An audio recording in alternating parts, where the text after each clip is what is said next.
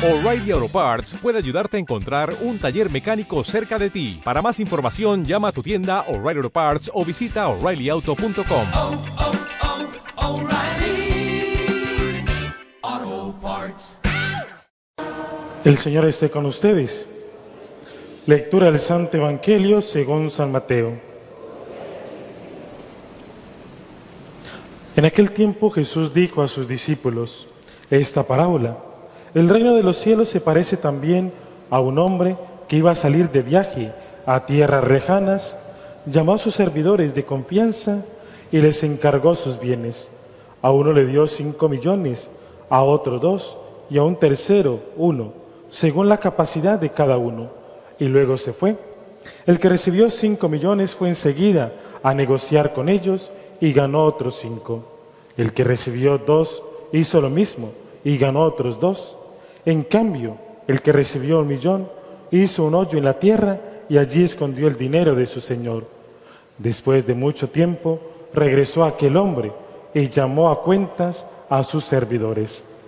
Se acercó el que había recibido cinco millones y le presentó otros cinco diciendo, Señor, cinco millones me dejaste, aquí tienes otros cinco, que con ellos he ganado. Su señor le dijo, te felicito, siervo bueno y fiel, puesto que has sido fiel en cosas de poco valor, te confiaré cosas de mucho valor. Entra a tomar parte en la alegría de tu Señor. Se acercó luego el que había recibido dos millones y le dijo, Señor, dos millones me dejaste, aquí tienes otros dos, que con ellos he ganado. Su Señor le dijo, te felicito, siervo bueno y fiel, puesto que has sido fiel en cosas de poco valor, te confiaré cosas de mucho valor. Entra a tomar parte en la alegría de tu Señor.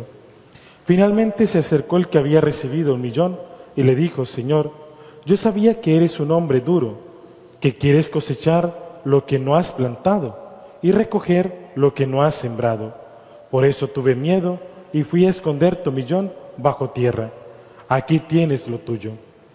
El Señor le respondió, siervo malo y perezoso, ¿sabías que cosecho lo que no he plantado y recojo lo que no siembro? ¿Por qué entonces no pusiste mi dinero en el banco para que a mi regreso lo, recobriera yo con intereses? Quítenle el millón y déselo al que tiene diez, pues al que tiene se le dará y le sobrará, pero al que tiene poco se le quitará aún ese poco que tiene y a este hombre inútil, échenlo fuera, a las tinieblas, allí será el llanto y la desesperación. Palabra del Señor.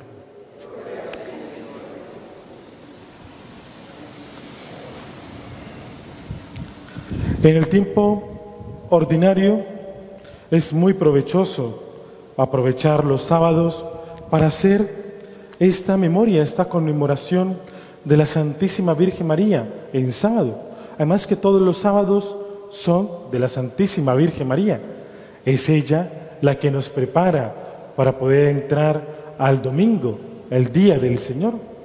Así como es provechoso, como hacemos en nuestras parroquias los franciscanos de María, pues tener el rosario antes de la Eucaristía. Es ella la que nos prepara, es ella la que nos lleva de la mano hacia su Hijo. Y en estos sábados del tiempo ordinario, al menos en esta iglesia, hemos ido meditando acerca de la vida de la Virgen María. Hemos ido mirando cómo ha sido elegida por Dios, cómo ha sido ella el de elegir, rechazar el mal, pudiendo haber hecho el mal. En Jesús, Él no podía pecar, Él era, Él es Dios, Dios verdadero y hombre verdadero. Pero en la Virgen María, aunque estuvo preservada del pecado original, sí que podía elegir el pecado personal. Por tanto, tiene libertad y como criatura de Dios, como hija de Dios. Luego veíamos el sábado pasado en la maternidad divina y que primero la Virgen María, antes de engendrar a Cristo en el vientre, lo había engendrado en el corazón, con ese sí. Pero ese sí va acompañado posteriormente con una frase que la Virgen María dice, contesta al ángel, he aquí la esclava del Señor. Esto es una, algo único en boca de una, de una judía, en boca de un judío. El pueblo judío de lo que más se enorgullecía era el ser libre, el ser hijos de Abraham y ser hijos libres, hijos de Abraham y Sara, no de Abraham y Agar. Por lo tanto, allí está la presencia de la Virgen María, el de esta libertad como hija de Dios, como judía del pueblo elegido de Dios, ella se hace esclava, no como los esclavos que habían en aquella época, por lo general eran los extranjeros o aquellos que por deudas habían tenido eh, que ser esclavos. Ella, esa libertad nadie se le impone. los esclavos eran esclavos por imposición. Ningún esclavo quería ser esclavo. Al contrario, estaban luchando por alcanzar su libertad. Cambio la Virgen María se hace esclava, libre y espontáneamente a Dios. Pero es una esclavitud que no oprime, es una esclavitud que enaltece, es una esclavitud que da una dignidad al ser humano, porque es una esclavitud en el amor, es estar esclava del amor de Dios, y es una esclavitud que da alegría, que da gozo, y ahí es donde entendemos la esclavitud. Pero antes del sí de la Virgen María y antes del hágase en mí según tu palabra, y aquí la esclava del Señor, la Virgen María tiene una frase, tiene una pregunta clave que luego se irá desarrollando en la moral cristiana. Ella pregunta al ángel, ¿y cómo será esto? Pues no conozco varón. Y no es que ponga en duda la palabra de Dios ni al mensajero de Dios, no. ella tenía que saber el cómo. Luego lo que se llamará posteriormente en la moral cristiana, que los fines no justifican los medios. Además que ella tenía que saber si lo que le estaban proponiendo era de Dios o era del demonio, porque el demonio también se disfraza de ángel de la luz, porque su verdadera apariencia era el de Luzbel, el ángel más hermoso del Señor. Y por tanto ya con esta pregunta, con la sabiduría, pero también con la intuición femenina que todas las mujeres tienen, que tienen un sexto sentido, que van unos pasos por delante de nosotros los hombres, puede ella elaborar esta pregunta y poner el dedo en la llaga y probar si realmente es un mensajero de Dios o es el demonio disfrazado. Y dependiendo de la respuesta del ángel, ella iba a decir su sí o su no. Si el ángel o el falso ángel hubiera dicho, no, va a ser fruto de una violación, pues aunque sea el Hijo de Dios, el medio no se podía aceptar. la Virgen María y Dios nunca utiliza medios equivocados, aunque los fines sean los más nobles, sean los más buenos.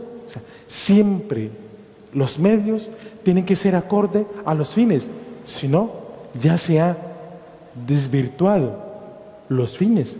Y esto la Virgen María lo tuvo claro, y esto un católico lo tiene que tener claro. Y a partir de ahí, de la respuesta del ángel, no es que el Espíritu del Señor te cubrirá, te llenará de su sombra, te llenará de su gracia, y lo que concebirás será el Hijo de Dios, y tu virginidad no será alterada. Ahí es otra cosa, ahí es donde ve que realmente el plan es de Dios, que la invitación que le hacen es de Dios. Y ahí es donde ella responde el sí, el hágase en mí. Y aquí la esclava del Señor, hágase en mí según tu palabra. Pues esto es lo que hoy podemos aprender imitar a la Virgen María. Primero, tener un espíritu de discernimiento a través de la oración. Lo que estoy haciendo es voluntad de Dios. Esto que estoy haciendo, ¿realmente Dios me lo pide o me lo está pidiendo el enemigo disfrazado de cosas buenas. A veces hacemos cosas buenas aparentemente, pero luego los resultados son nefastos. El resultado para que sea bueno sea que los medios también sean buenos. Y luego estar a la disposición del Señor después de haber hecho un discernimiento de la voluntad y luego aceptarla. No solamente conocer la voluntad, sino hacerla. Y el sí de la Virgen María fue un sí inmediato, después de conocer cómo iban a ser los medios.